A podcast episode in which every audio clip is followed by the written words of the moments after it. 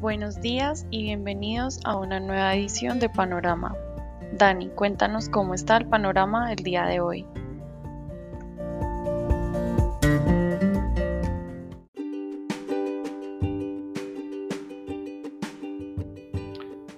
Muy buenos días a los seguidores del podcast Panorama de Global Securities.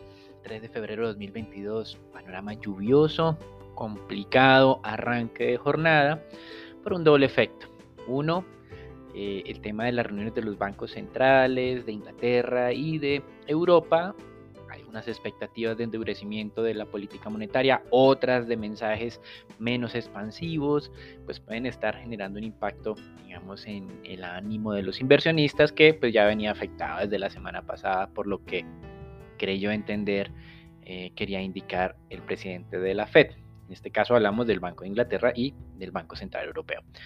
Pero la noticia del día, pues nuevamente tiene que ver con estas decisiones. Banco de Inglaterra incrementó su tasa en 25 básicos, la pasó del 0,25 al 0,50. Esto es lo que venía esperando el mercado. Lo que no esperaba es que la votación fuera tan difícil. Cuatro de los nueve miembros votaron por un incremento no de 25 básicos, sino de 50.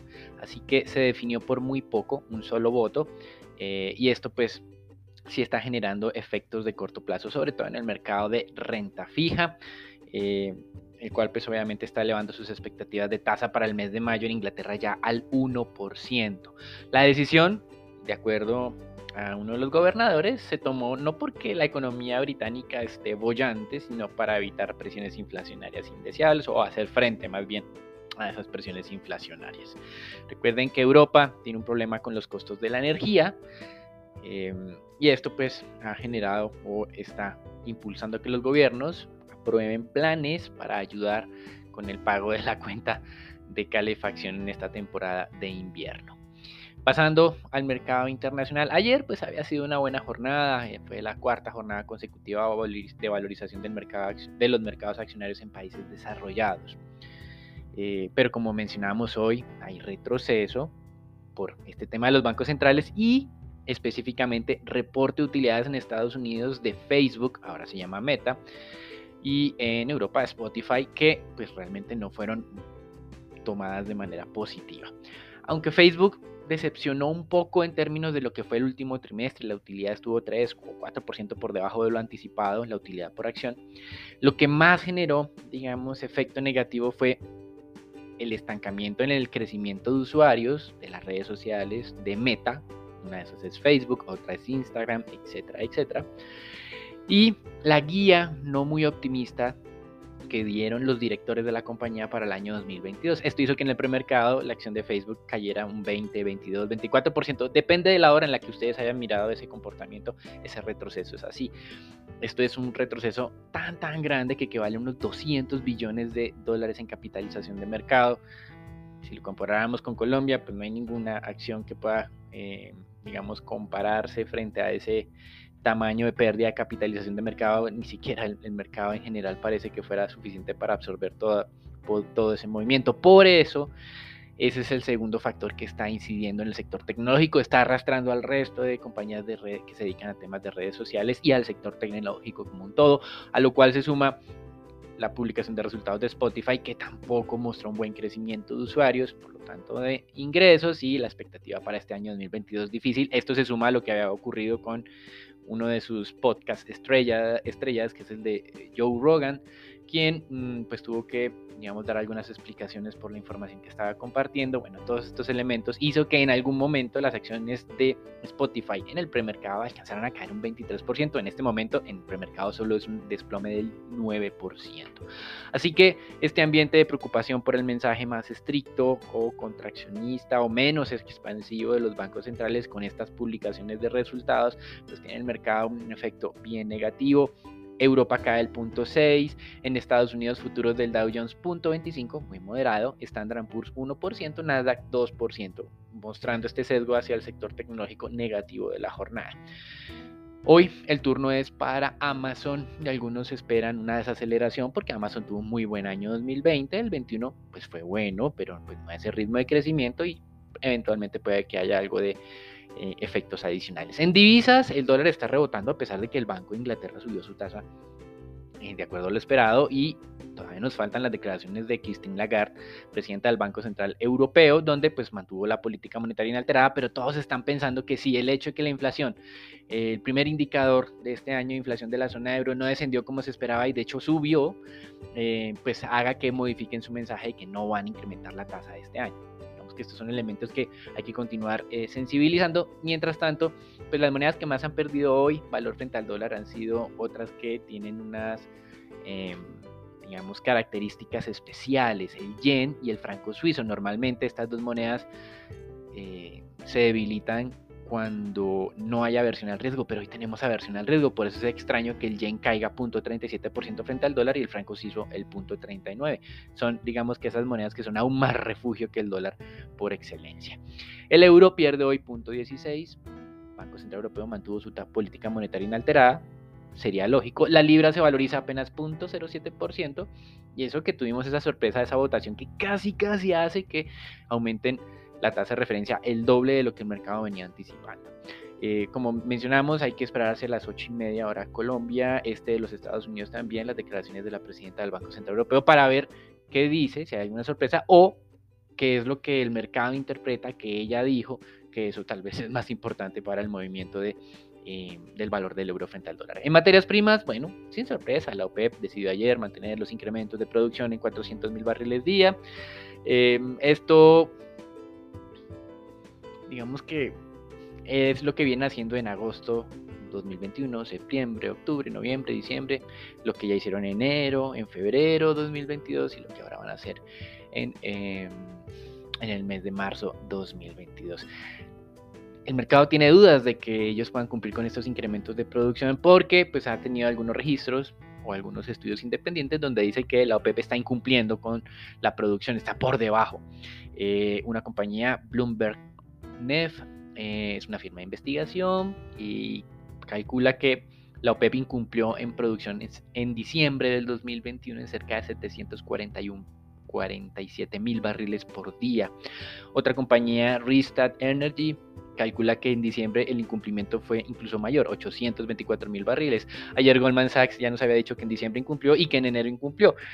Así que estos elementos eh, hacen que el mercado no tenga mucha confianza que la oferta pueda crecer. Ahora, hoy el, petróleo cae. ¿Por qué? Pues están corrigiendo finalmente los activos, eh, o, o, más bien, finalmente la corrección de los activos especulativos o de mayor riesgo está impactando en el mercado petrolero. Ayer tuvimos un dato de generación de empleo ADP de Estados Unidos desastroso, para el mes de enero, lo cual pues la Fed había advertido podría ocurrir por este tema de la variante Omicron, que si bien es cierto es menos severa y los mercados pues se ajustaron rápidamente, pues sin duda pues sí afecta la dinámica de corto plazo de la economía, esperemos que no sea digamos o no se extienda este efecto negativo en el mercado laboral.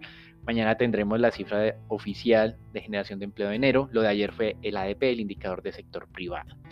Y con respecto a estos activos, pues eh, riesgosos, el petróleo, como mencionábamos, finalmente retrocede 1.3%, no está muy lejos de los máximos recientes, 88 dólares con 35 centavos para el barril del Brent. Seguimos sin ver una solución en la tensión entre Rusia y Ucrania y el respaldo de la OTAN a esta segunda. Así que todos estos elementos, muy buena demanda, oferta que no puede crecer tan rápido en el corto plazo, en el largo lo hará, hacen que eh, el fundamental, digamos, para estos meses sea bueno, además de que en estas semanas tenemos esa prima de riesgo por ese conflicto alrededor de Ucrania. Y con respecto al Bitcoin, hoy cae, como todos los activos especulativos, porque no es un activo refugio, es simplemente, como hemos dicho muchas veces, el activo más especulativo que existe en el mercado, por lo menos de tamaño razonablemente grande.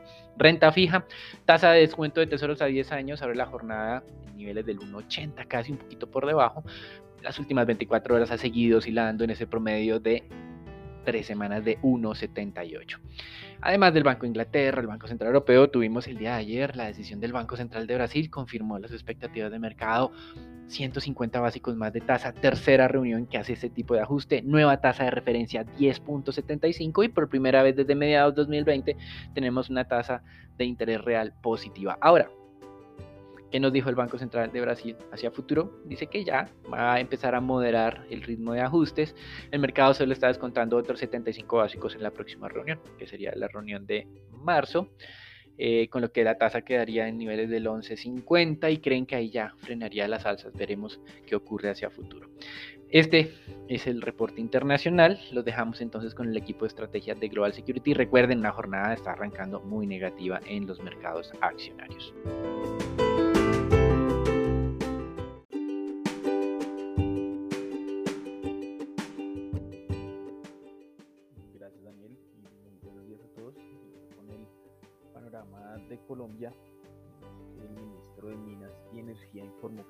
Producción comercializada de gas en Colombia fue de 1.087 millones de pies cúbicos por día, lo que representa la mayor producción de los últimos cinco años.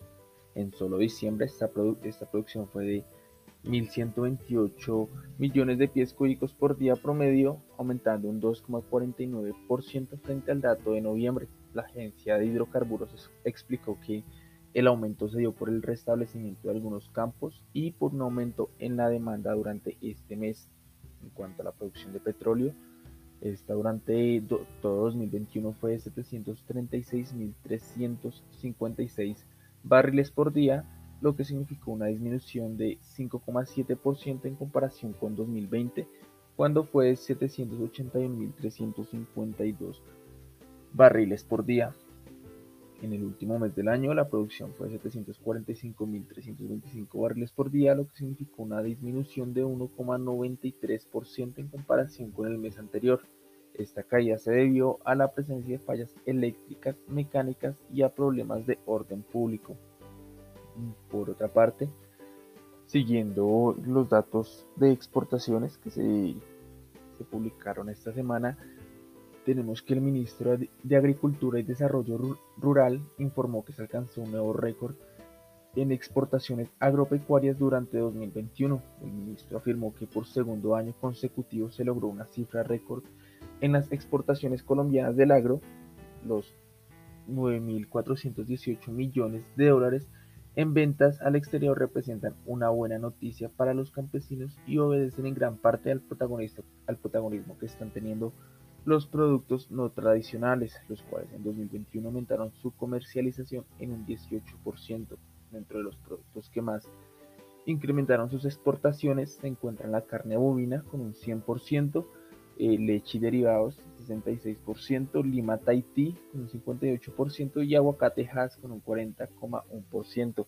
Además, los principales destinos de las exportaciones agropecuarias y agroindustriales son Estados Unidos, con el 37,5% de la participación total, Bélgica con el 5,1%, Países Bajos con el 4,6% y Alemania con el 4,3%. Eso es todo por el panorama nacional para el día de hoy. Los dejo con Sharon y con Juan Pablo. Que tengan un excelente día.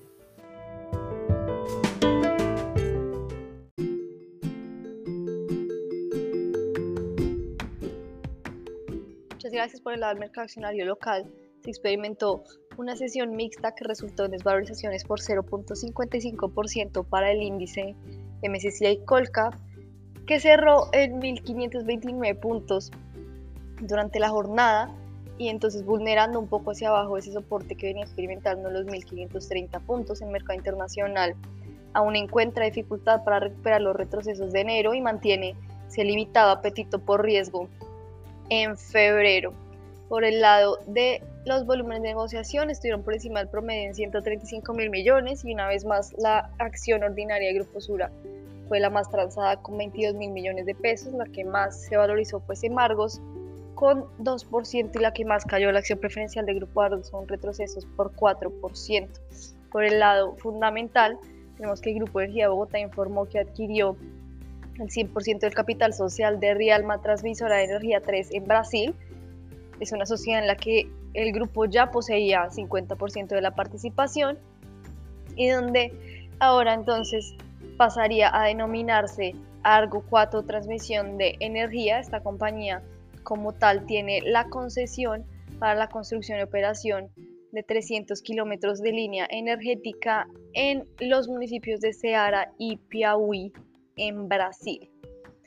Por otro lado tenemos que Standard Poor's Global incluyó por tercera vez a Promigas como miembro de su anuario de sostenibilidad, este reconocimiento que se calcula a partir de aportes de empresas en temas medioambientales, sociales y de bien gobierno, eh, refleja el compromiso de Promigas con la sostenibilidad, la transición energética, eh, como tal es un reflejo de la política ambiental de la compañía por un planeta más saludable y donde la compañía obtuvo un puntaje sobresaliente en medio ambiente con 83 puntos frente a 40 del promedio general y su puntaje global llegó a una calificación de 73 que es un aumento de unos 10 puntos em, desde que ingresó al anuario por primera vez. Por otro lado tenemos a Con Concreto, donde la Superintendencia Financiera de Colombia confirmó una sanción impuesta el pasado mes de octubre a Juan Luis Aristizábal Vélez, que es el presidente de la sociedad, por una infracción al régimen de protección de competencia. La compañía aclara que la sanción fue impuesta al administrador y no a la sociedad. Aún así continúan entonces los ruidos por el lado de gobierno corporativo en con concreto. Por el lado de análisis técnico tenemos la acción preferencial del Grupo Sura, que acumula retrocesos por 7.7% en lo corrido de este mes, tras cerrar enero con valorizaciones de más del 29%, con esa euforia que se dio por los procesos de las OPAs, la especie ahora parece no seguir eh, ese camino de la ordinaria tras la reactivación y donde los agentes empiezan a tomar algo de utilidad, el siguiente soporte se ubicaría sobre los 25.500 pesos. Para el día de hoy esperamos entonces que se extiendan las desvalorizaciones en el mercado accionario local en medio de un panorama lluvioso de mercado en el día de hoy. Pasando al comportamiento de la divisa colombiana, tuvimos una sesión también de movimientos mixtos, de la tasa de cambio cerró al alza en 3.935, devaluándose unos 9 pesos con 50 centavos, operaron cerca de 1.307 millones y para el día de hoy esperamos entonces se mantengan las presiones alcistas en la divisa con un índice de dólar que amanece fortaleciéndose en el mundo y un crudo que está retrocediendo más de 1%. La resistencia se ubican en 3.955 y 3.989 pesos y los soportes en 3.930 y 3.920 pesos por dólar.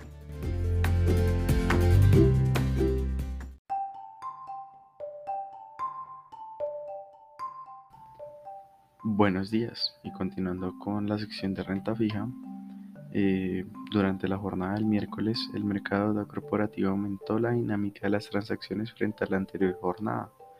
En particular, el volumen de negociación fue cercano a 678 mil millones de pesos. Las transacciones se dividieron por igual entre el mercado primario y secundario y la tasa de referencia de las negociaciones se concentró en tasa fija.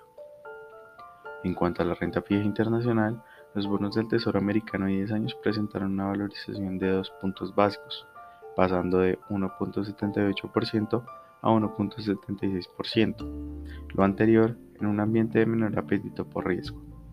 Esta mañana los tesoros a 10 años amanecen en un 1.794%. Frente a la deuda pública, a diferencia de la jornada del miércoles, los testas a fija presentaron una desvalorización de 1.76%. 74 puntos básicos en promedio, con excepción de los papeles con vencimiento en 2026 y 2028, todos los nodos presentaron desvalorizaciones, especialmente los 24, los cuales presentaron un aumento en la tasa de interés de 4.5 puntos básicos. Contrario a los TES en pesos, los TES en VR presentaron una valorización de 0.21 puntos básicos en promedio. El nodo con vencimiento en 2025 presentó la mayor variación, aumentando la tasa de interés en 6 puntos básicos. Durante la jornada de ayer, el Ministerio de Hacienda y Crédito Público emitió 450 mil millones de pesos en títulos de tesorería en UER para las referencias con vencimiento a 7, 15 y 27 años. La Nación recibió demandas por 1.1 1 billones de pesos, es decir, 3.6 veces el monto inicialmente ofertado. La alta demanda permitió activar la cláusula de sobreadjudicación del 50% del monto adicional de 300 mil millones de pesos. Las tasas de corte de la subasta fueron de 3.21% para los títulos 2029, 3.098% para los títulos 2037 y 4.02% para los títulos 2049. En cuanto a la emisión de los títulos a corto plazo, los TCO, denominados en pesos con vencimiento del 6 de diciembre de 2022, la nación subastó 371 mil millones de pesos. El indicador Bit2Cover se situó en 4.1 veces el monto inicialmente ofertado y la tasa de corte fue de 6.28%. Esto es todo por hoy en nuestro podcast de Panorama. Esperamos que tengan un feliz día.